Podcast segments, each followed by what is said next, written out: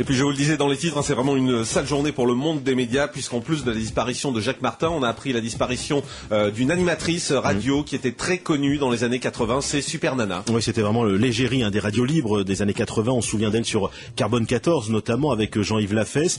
Tous ceux qui ont vécu cette période il y a une vingtaine d'années se souviennent de Super Nana, bien sûr.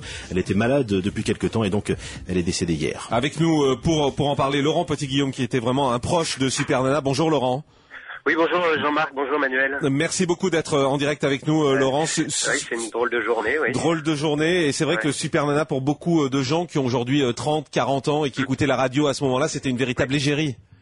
Oui, oui, c'est surtout la première animatrice à avoir fait ce qu'on appelle aujourd'hui de la libre antenne, à l'époque des radios libres, et puis de l'histoire de la FM ensuite, puisqu'on a travaillé sur une radio FM fort célèbre pendant quelques années dans les années 90 ensemble. Et euh, voilà, c'était les premières euh, libres antennes plus libres peut-être encore qu'aujourd'hui, avec euh, une forte personnalité qu'évidemment tous les auditeurs et toutes les auditrices se souviennent encore aujourd'hui. Moi, j'en j'ai des témoignages tous les jours de, de cette époque-là, puisqu'on m'associe souvent à elle. Et bah, aujourd'hui, je profite de votre antenne pour pour faire circuler cette information, particulièrement aux auditeurs et aux auditrices, parce qu'elle a toujours su conserver un lien euh, très fort avec eux, même euh, après la radio, grâce à Internet, et puis euh, voilà quoi. Et puis c'est vrai qu'il y, a pas mal de gens. Enfin, il y avait, y avait beaucoup d'intervenants avec elle, vous, mais il y avait le prince de Hénin, Manu Lévy, princesse Jade. Oui, oui, on a tous démarré avec elle ou grâce à elle.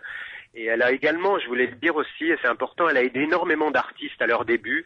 Et euh, ces gens-là lui ont rendu toute leur vie un contact particulier, amical, euh, que ce soit MC Solar ou Obispo, Dao, Patrick Timsit, qui, euh, qui dernièrement d'ailleurs a fait une télé chez Laurent Ruquier avec elle. Mmh.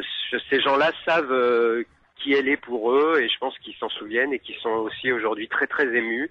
Mais je pense beaucoup beaucoup à, à ses auditeurs et à ses auditrices parce que euh, vraiment elle avait un lien exceptionnel avec eux et je pense vraiment à eux. Je tiens à leur dire que euh, toute sa vie a été consacrée à eux, à ses auditeurs et à ses auditrices.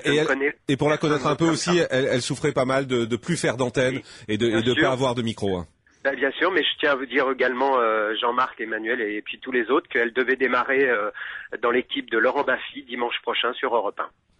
Merci euh, beaucoup Laurent Petit-Guillaume et on voulait vraiment euh, lui rendre hommage ce matin. C'est gentil, merci Jean-Marc, merci à tous. Merci Laurent Petit-Guillaume et si vous voulez revoir les, les, débuts de Super Nana dans la radio Carbone 14, on a mis sur le blog un petit film justement où on peut la revoir dans cette ambiance qui était Carbone 14. Donc si vous voulez www.jeanmarcmorandini.com. On voulait